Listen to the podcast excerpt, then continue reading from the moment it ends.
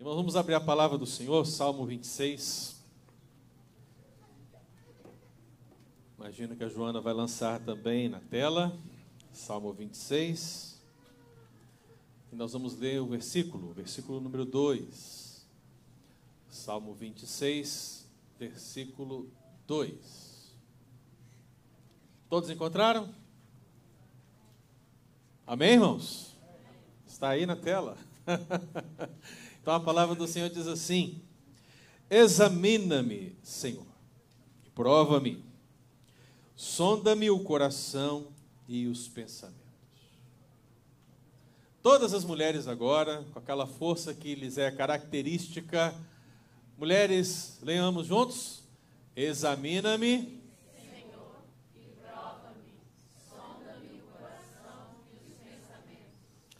Agora os homens, somos lá homens, Examina-me.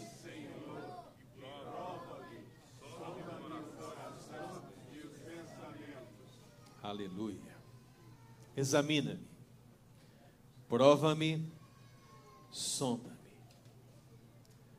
Meu amado, eu queria que você, nesse momento, pudesse desvencilhar sua mente, seus olhos, seu coração, das terríveis circunstâncias que passamos todos os dias e voltasse para o Senhor. Talvez fosse muito importante para nós pensarmos numa frase de um missionário americano da igreja metodista chamado Eli Stanley Jones, que ao pensar em textos como esse declarou que a oração é a exposição da alma diante do grande Deus. A oração é a exposição da alma diante do grande Deus. Textos como esse, pensamentos como esse deste missionário, nos revelam aquilo que nós fazemos todos os dias, aquilo que nós fizemos agora, apresentar a nossa vida, dispor a nossa vida, oferecer a nossa vida, sujeitar a nossa vida, colocar a nossa vida, a nossa alma, tudo que somos, tudo que temos, na presença de um Deus que é onisciente na presença de Deus que sabe todas as coisas, mas que nos ensina que devemos achegar-nos diante dele e expor. A Bíblia, meu irmão, é repleta de orações, e nas orações que lemos, nas orações que meditamos, percebemos como homens e mulheres de Deus expuseram a sua vida, expuseram as circunstâncias que eles viviam na presença de um Deus onisciente.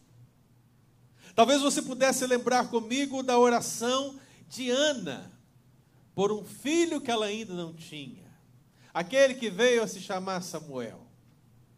Mas até aquele grande dia de alegria e de felicidade daquela que se tornou mãe, Ana orava.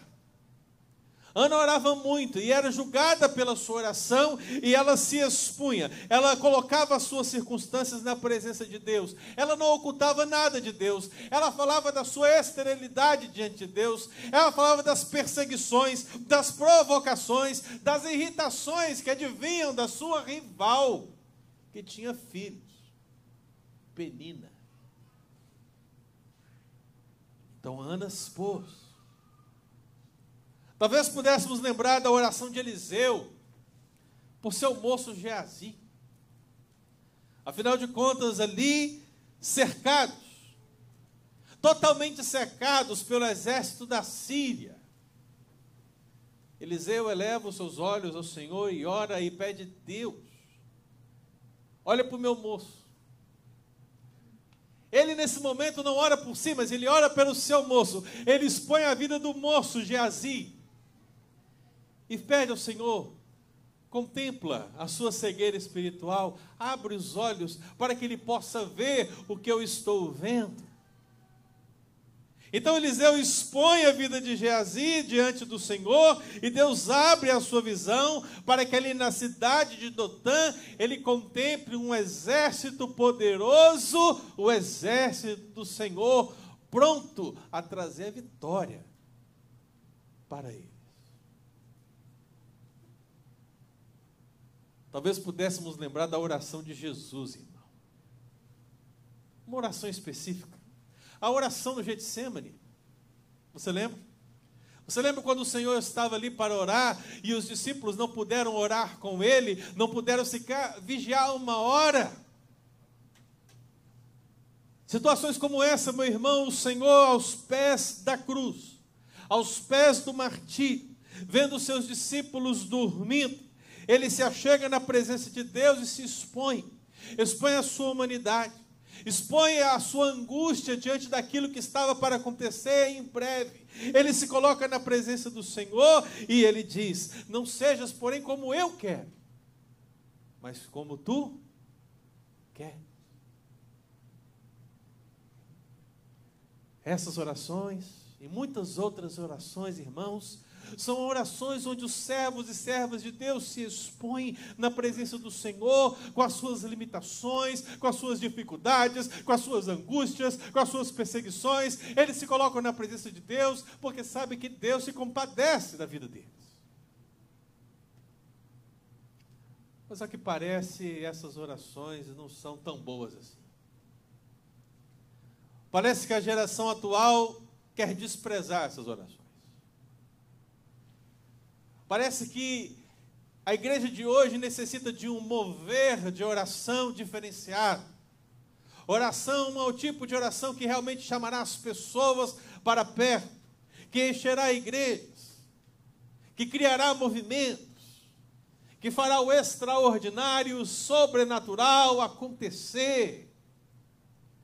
Então, meu irmão, nós começamos a olhar para um lado, olhar para o outro e perceber que as orações que têm ganhado proeminência no meio das igrejas evangélicas não se parecem muitas vezes com a oração de Eliseu, com a oração de Jesus ou com a oração de Ana.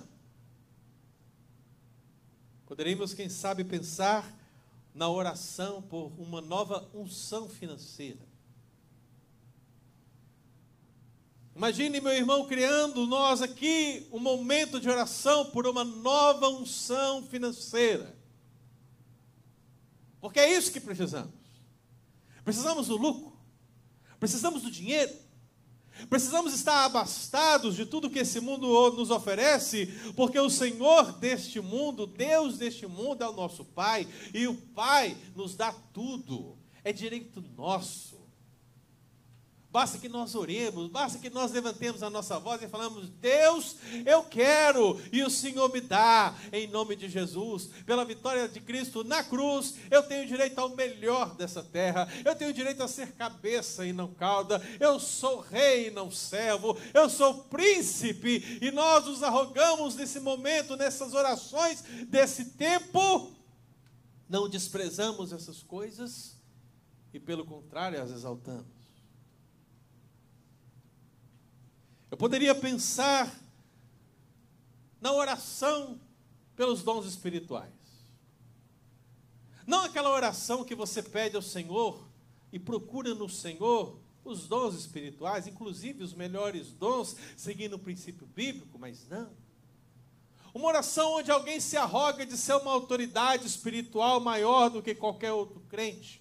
Alguém que tem um título superior a qualquer outro título ele é um apóstolo, ele é um patriarca, ele é um anjo, ele é um vice-deus, ele é alguma coisa, meu querido, que supera a nós, meros mortais. E ele tem a capacidade de estender a mão sobre a vida do crente, sobre a vida da serva de Deus e dizer: Eis que eu estou ativando agora dons espirituais novos sobre a sua vida, para que uma nova realidade sobrenatural se descortine diante dos seus olhos. E diz às pessoas que creem dessa verdade.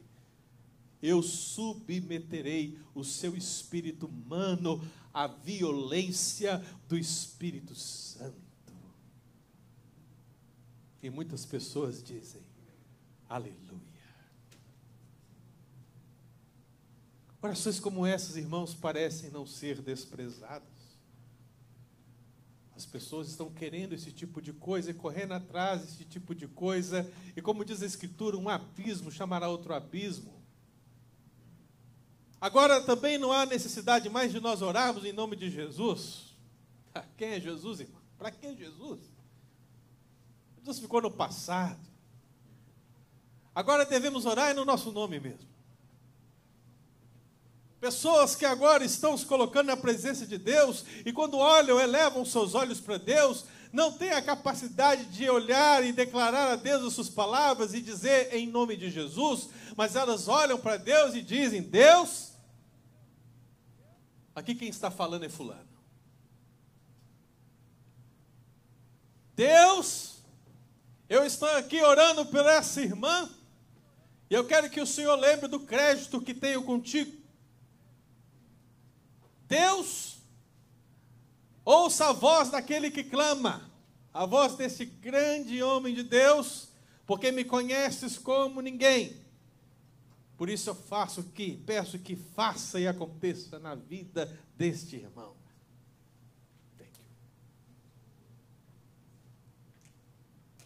Orar em nome de Jesus agora parece que virou algo espetacularmente desprezado.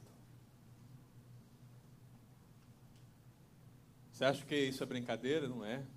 Tudo que eu falo, meu irmão, nesse sentido, já aconteceu em um e outro lugar, pelo menos.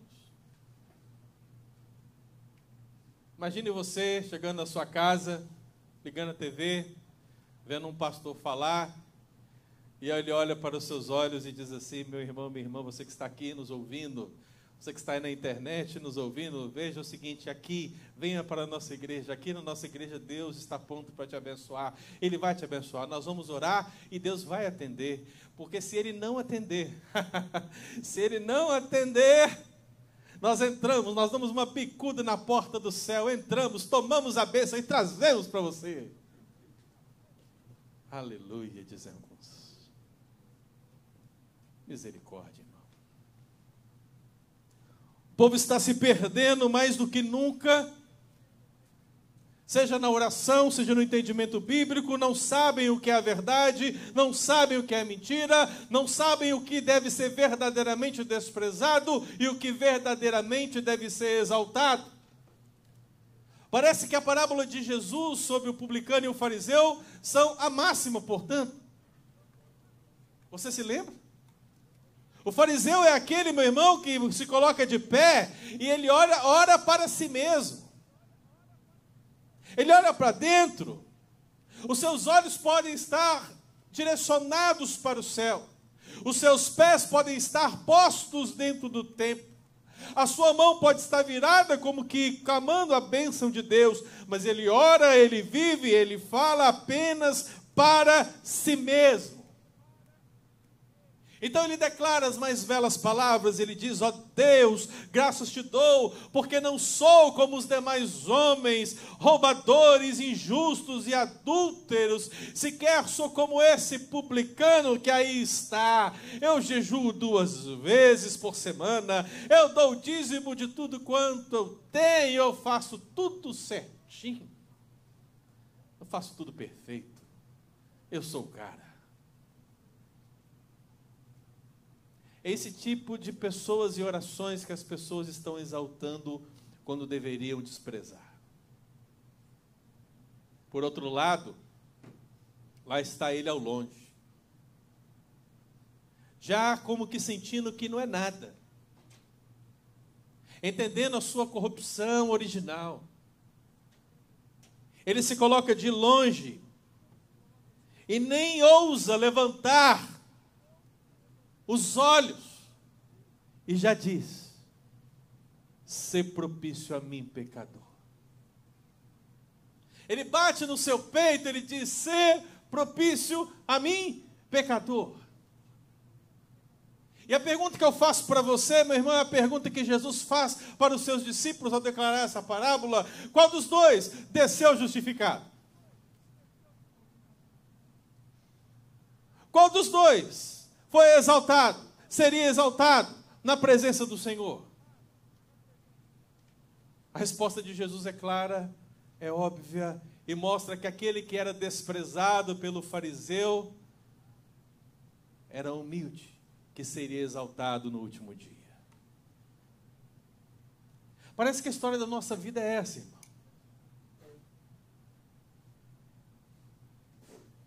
O publicano, pecador, que bate no peito e diz ser propício a mim, é o cara perseguido, é o cara angustiado, é o cara carente. É o cara onde as pessoas fazem e acontecem com ele. Ele se sente um nada, um ninguém. Isso nas suas relações pessoais e também nas suas relações com Deus. Ele reconhece os seus pecados, as suas mazelas, e ele chega diante de Deus com a única oração que lhe é possível: ser propício a mim, pecador.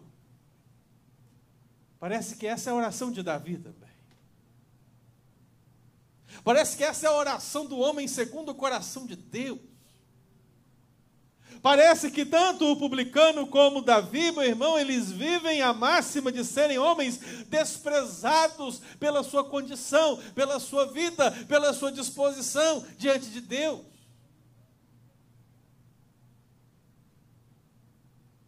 Eu não sei se você já leu o Salmo 26 alguma vez, meu querido irmão. Mas Davi, em sua vida, viveu muitas coisas. O pecado de Davi salta aos nossos olhos, assim como salta aos nossos olhos ele ser o homem segundo o coração de Deus para reinar sobre Israel. Parece que guardamos no nosso coração essas duas coisas, como se a vida de Davi se resumisse a apenas essas duas situações. Mas a verdade, meu querido, é que Davi foi um homem profundamente desprezado por aqueles que estavam dentro da sua casa, como aqueles que estavam fora da sua casa. Ele foi desprezado pelo seu sogro, Saul, e perseguido por ele. Ele foi desprezado e foi afligido pelos seus três filhos. Quando olhamos, meu irmão, que para dentro, dentro como fora, a vida de Davi era uma vida de constantes desprezos, olhamos para o Salmo 26 e percebemos que a coisa vai mais além. Porque num determinado tempo da história que nós não sabemos qual, não sabemos qual a circunstância, as pessoas estavam se levantando contra o rei para lhe acusar falsamente. Para de acusar de coisas que não eram verdadeiras. Ele estava sendo desprezado por muitos homens, certamente por muitas mulheres, certamente por muitos líderes, certamente por muitos soldados, por uma perseguição que se levantava contra ele, da qual ele não era culpado. Davi, portanto, ele se coloca na presença de Deus, ele fala: Deus, olha para mim, porque eu vivo na integridade do meu coração, na presença do Senhor. Davi não está dizendo que ele era impecável, mas Davi estava dizendo que ele era inocente em relação às falsas acusações. E meu querido, que circunstância terrível. Porque as pessoas que se levantam contra Davi, diz o texto, são homens falsos, são dissimuladores, é uma súcia de malfeitores. Sabe o que é uma súcia de malfeitores, irmão? É gente que se reúne em grupo para poder planejar o mal. Eu lembro que eu já li isso em algum outro lugar, talvez em Provérbios, como uma das coisas a que Deus abomina.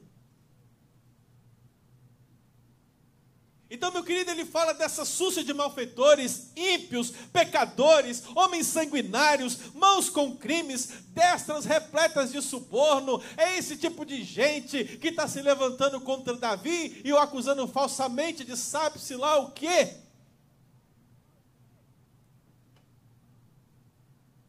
E o que eu quero que você entenda, meu irmão, é que no momento que esse servo de Deus, Davi, como aquele publicano pecador, são perseguidos, são falsamente acusados,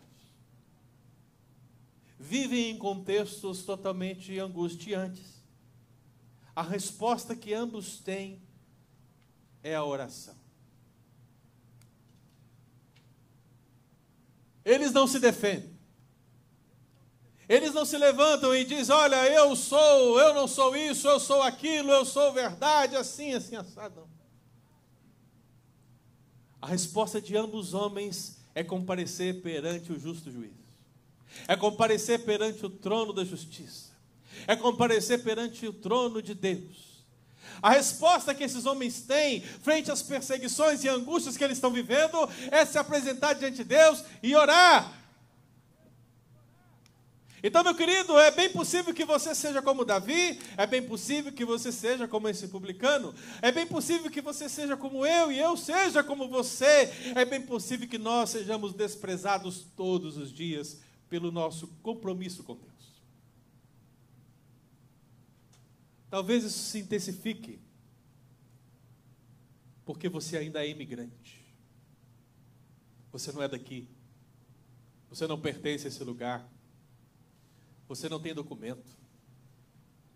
Você precisa se humilhar em subtrabalhos muitas vezes. E ouvir coisas terríveis. E por ser servo de Deus, muitas vezes, meu querido, as pessoas falam coisas terríveis. Então, nesse contexto, você é desprezado. Mas eu quero que você entenda o seguinte: que a Bíblia diz para o Davi desprezado, para o publicano desprezado, o que ela diz para o imigrante desprezado, o que ela diz para o cristão desprezado. Elevem as suas orações a Deus, se exponham a Ele. Coloquem as suas crises, coloquem as suas dificuldades, coloquem as suas perseguições Coloquem as difamações, coloquem tudo na presença do Senhor, esvaziem o seu coração de todo rancor, de toda ira, de toda amargura e coloque diante de Deus. Coloque os seus fardos na presença de Deus, porque Ele cuidará de você. Então, Davi, meu querido irmão, oprimido que é, inocente que é, apesar de toda a perseguição desses perversos, ele nos mostra as orações muitas vezes desprezadas pelos desprezados, que não podemos esquecer. A oração que você precisa buscar, meu irmão, não é a oração da nova unção financeira. A oração que você precisa buscar não é a da ativação dos dons espirituais. A oração que você precisa buscar não é de um patriarca que tem uma autoridade absoluta para mudar a sua vida por meio de uma palavra. A oração que você precisa buscar é a oração que muitas vezes ninguém quer, desprezada neste mundo muitas vezes, mas totalmente bíblica e vivida por homens como Davi e esse publicano. Então há três orações que eu gostaria que você guardasse no seu coração, querido.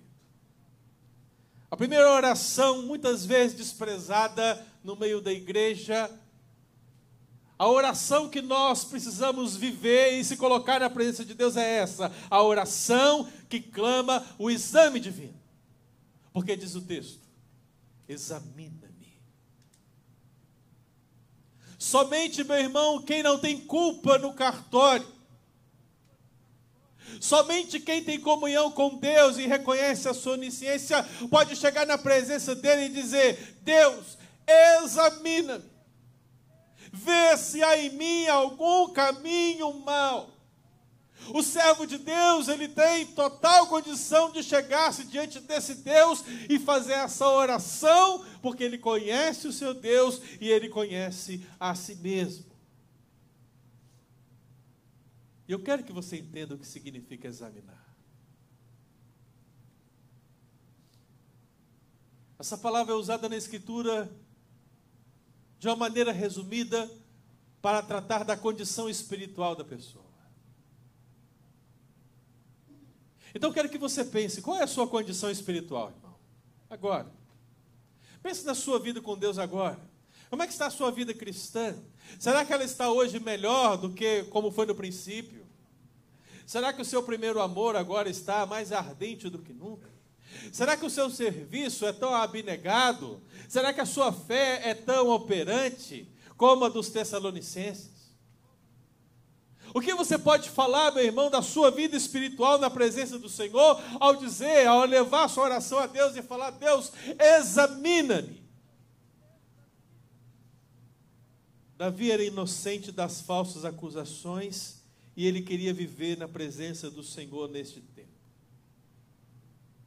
Quando você lê o salmo, meu irmão, você percebe o seguinte: ele se coloca na presença do Senhor e diz: Deus, o Senhor me conhece.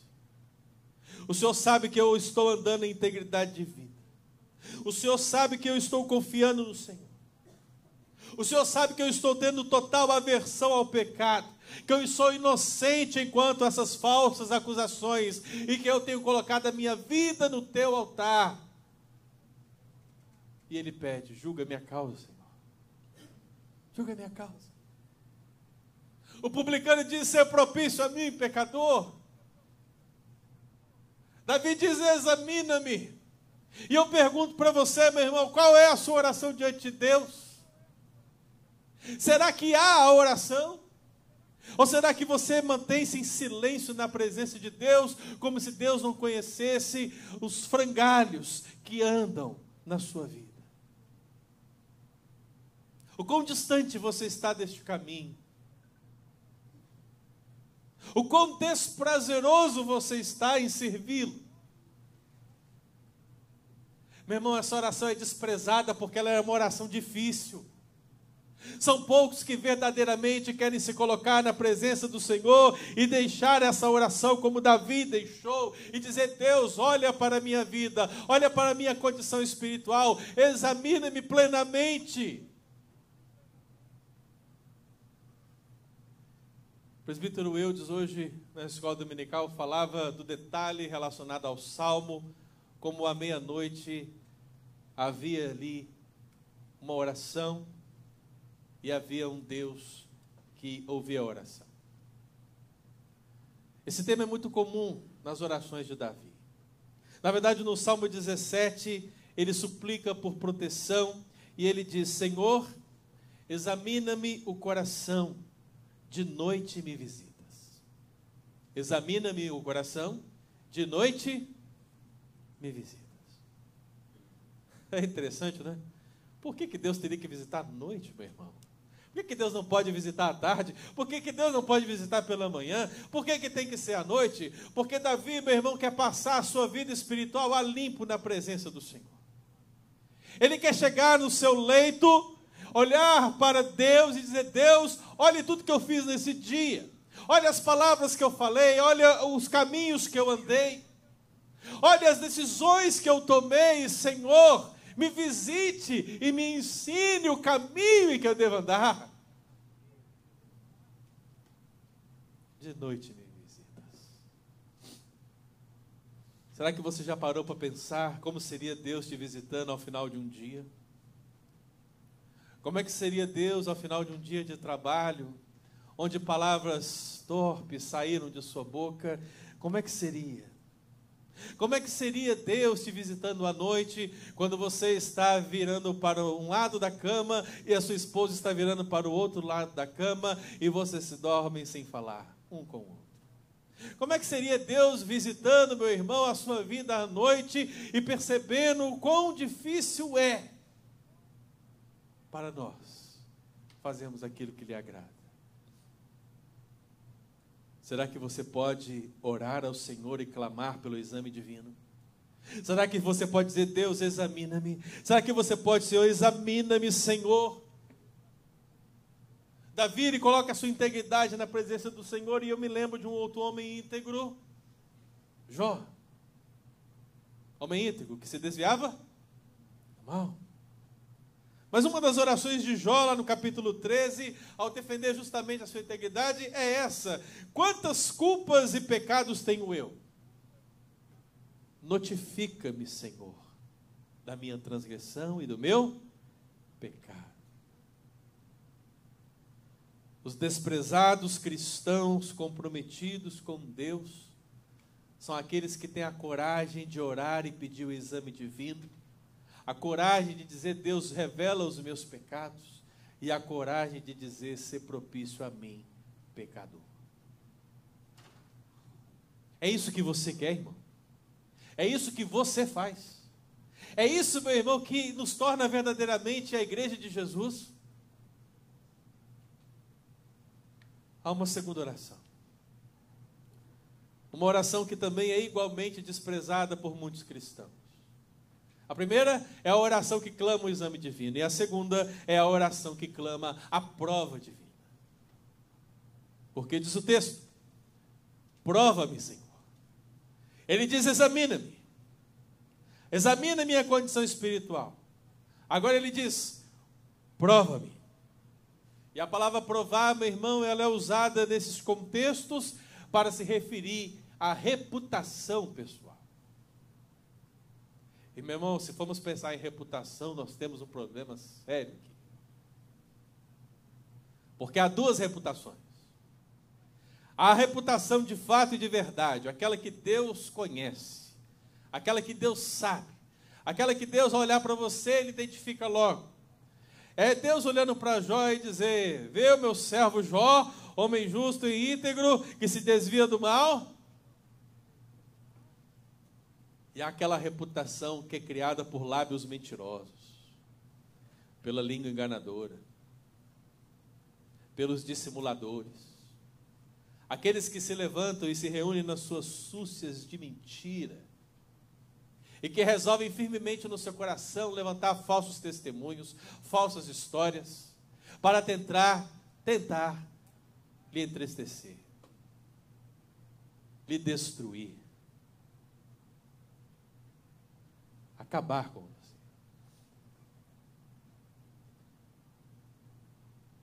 O que fazer nessas questões, irmão? O que fazer quando as pessoas dizem que eu sou algo que eu não sou? Essa é a pergunta que Davi estava fazendo no seu coração. Essa é a indagação oculta na pessoa do publicano. E essa é a questão que precisamos responder pela palavra.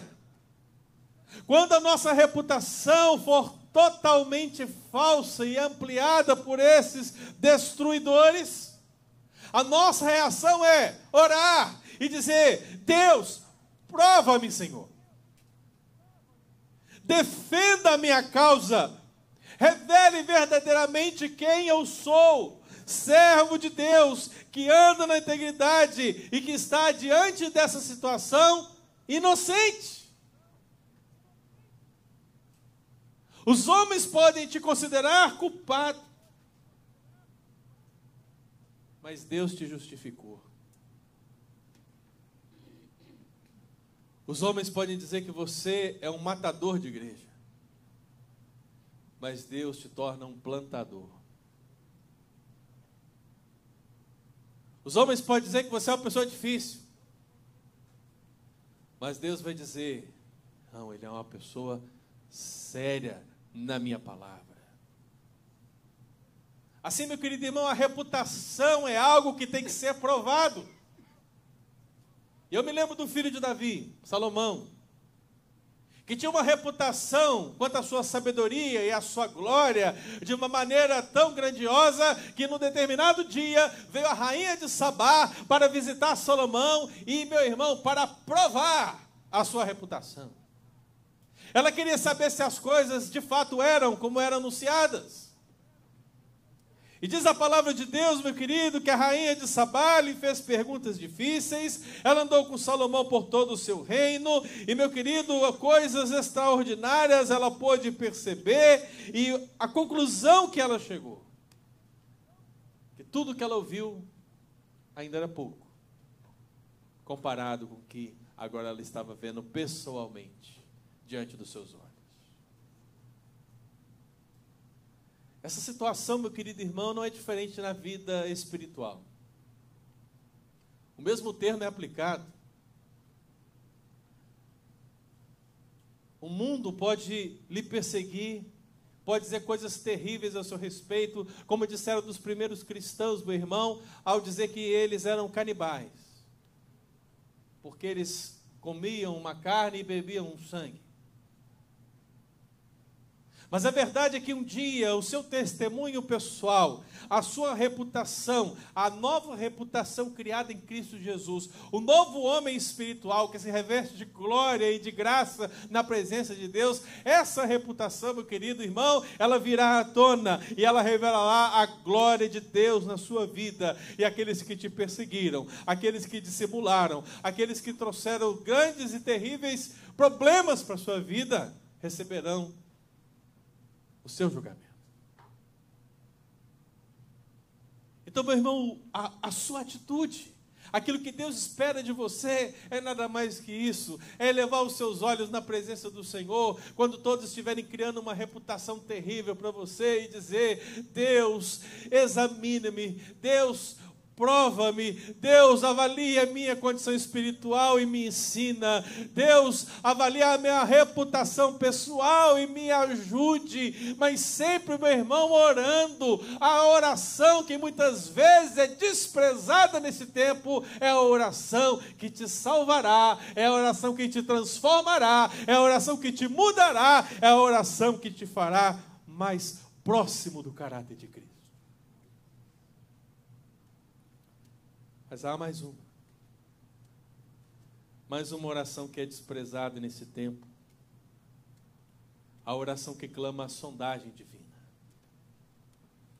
Porque diz o texto: sonda-me o coração e os pensamentos. É bonito. Mas a oração de fato é: Senhor, sonda-me o coração e os rins. E aí é estranho, não é verdade? O que, que Deus está falando aqui para nós, irmão? Por que, que Davi está pedindo ao Senhor que venha sondar o seu coração e os seus rins? Por que, que Deus está orientando Davi, por meio do Espírito Santo, a clamar dessa maneira? Porque a palavra sondar, meu irmão, nada mais é do que uma purificação que todos nós necessitamos. Mas é uma purificação difícil. Porque, meu irmão, na igreja, não há como você ser santo sem dor. Não há como você ter a mente de Cristo sem sofrimento. Não há como você ser o bom perfume de Cristo sem passar por um vale da sombra da morte fétido. Não há como. Então, quando Davi diz sonda-me, ele está usando uma palavra, meu irmão, que é utilizada para acrisolar a prata, para acrisolar os metais, para refiná-los, para purificá-los, para tirar as impurezas, por meio do fogo. Meu irmão, coloca sua mão no fogo e me diz o que você sente. Simples, não? Quando você coloca a sua mão no fogo, você queima. O seu corpo naturalmente já tem uma reação em cadeia.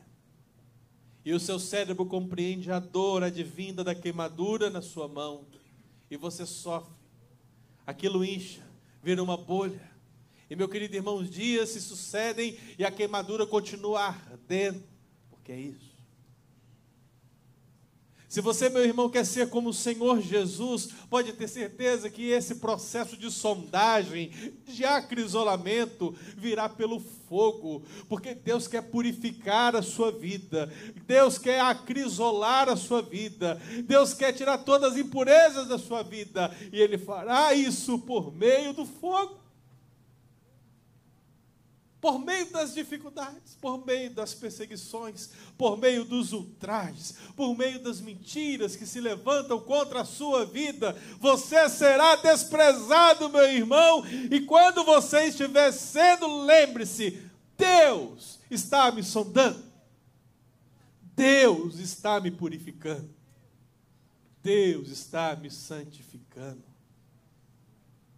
Então, Davi, ele faz essa oração, meu querido irmão, como fizeram no Salmo 17, ao dizer: prova-me no fogo, para que nenhuma iniquidade encontres na minha vida. Então ele usa duas palavras. Ele fala do coração e dos rins. Não é porque Davi tinha um problema do coração ou uma pedra nos rins. Na verdade, o coração como a sede do intelecto e da vontade na poesia hebraica. E os rins e intestinos como sede das emoções e afeições nessa mesma poesia. revela que Davi está colocando na presença do Senhor nada mais do que tudo. Ele está dizendo: Deus contempla o meu intelecto, Deus contempla a minha vontade, Deus contempla as minhas emoções, Deus contempla as minhas afeições, sonda tudo isso e purifica. Davi está dizendo que quer pensar aquilo que agrada a Deus. Davi está dizendo que quer olhar para aquilo que agrada a Deus. Davi está dizendo que quer andar por caminhos que agradam a Deus. Enquanto aqueles homens que o acusavam, meu irmão, iam para a assembleia falsamente, Davi ia com integridade no seu coração, ele queria bem dizer ao Senhor no meio da congregação. Então parece que nada mudou, irmãos. Enquanto muitos estão achegando-se, estão vindo à igreja, mas o seu coração está distante de Deus. Muitos outros estão à igreja, pedindo ao Senhor que os sonde, os transforme e os mude. Enquanto muitas pessoas estão se levantando para tramar contra a sua vida, para destruir a sua vida, Deus, meu irmão, vai realizar o plano dele na sua vida. E se tem uma coisa que eu sei muito bem, que aquele íntegro Jó declarou, é que eu bem sei que ele tudo pode e que jamais nenhum plano dele poderá ser frustrado. Então podem se levantar. Levantam-se os fariseus. Levantam-se a súcia dos malfeitores. Levantam-se os homens falsos, levantam-se os dissimuladores, os ímpios, os pecadores, os homens sanguinários, os que estão cheios de suborno, podem se levantar todos contra a igreja do Senhor, mas a verdade é que as portas do inferno não prevalecerão contra ela. Então, por mais que você sofra, por mais que o fogo arda, por mais que machuque, meu irmão, saiba que Deus está te fazendo melhor.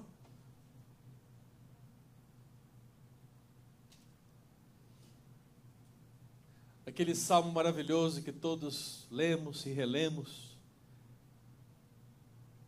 é revelado ao nosso coração. Sonda-me, ó Deus, e conhece o meu coração.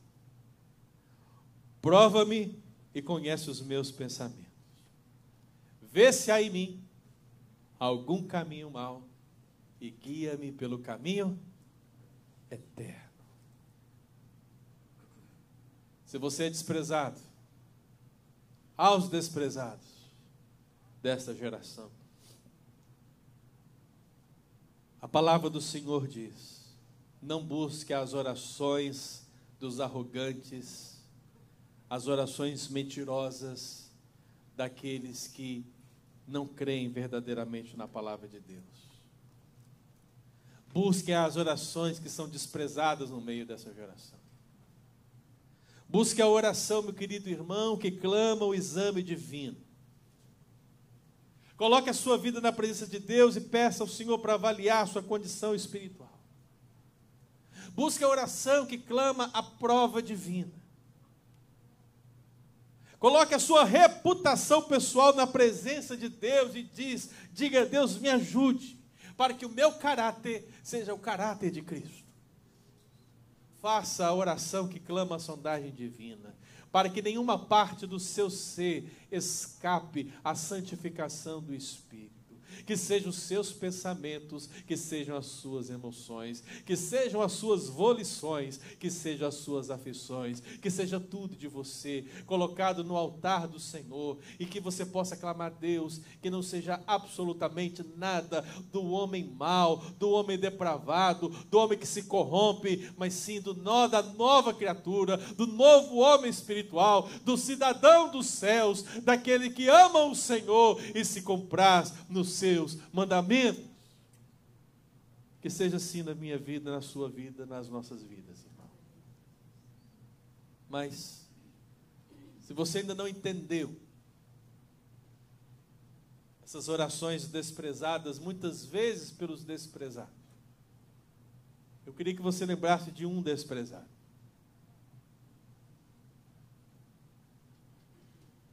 É preciso que você lembre o que você é. Você é um cristão. Você é um cristão, é porque você crê em Cristo.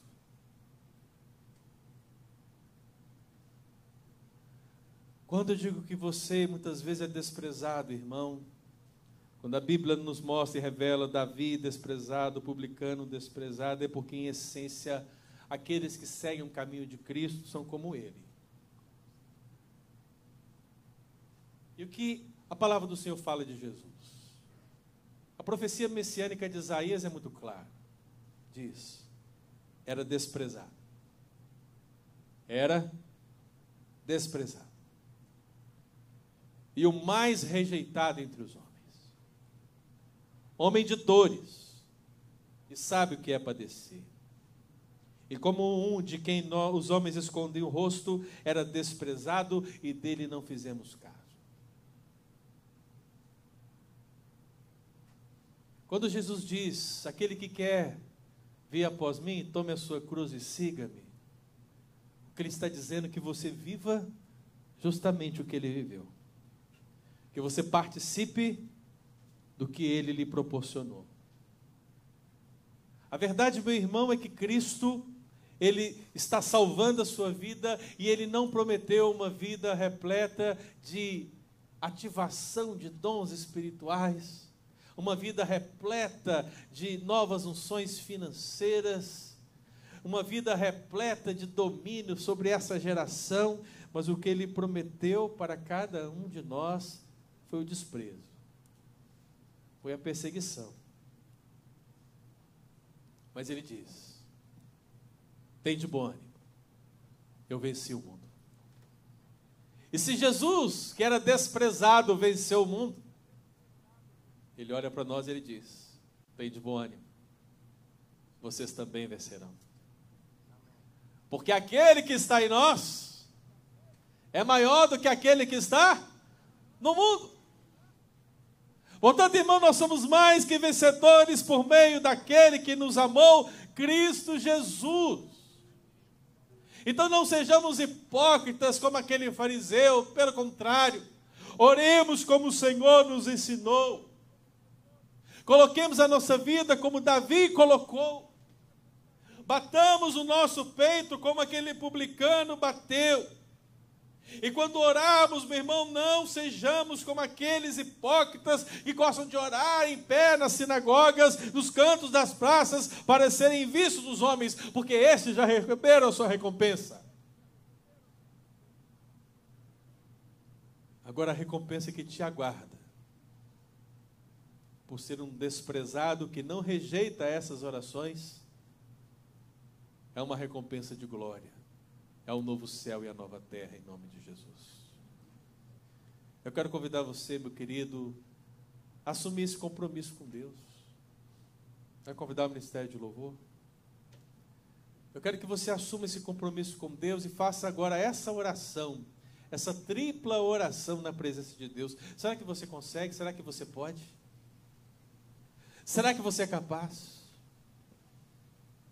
Vamos ficar de pé, meu querido?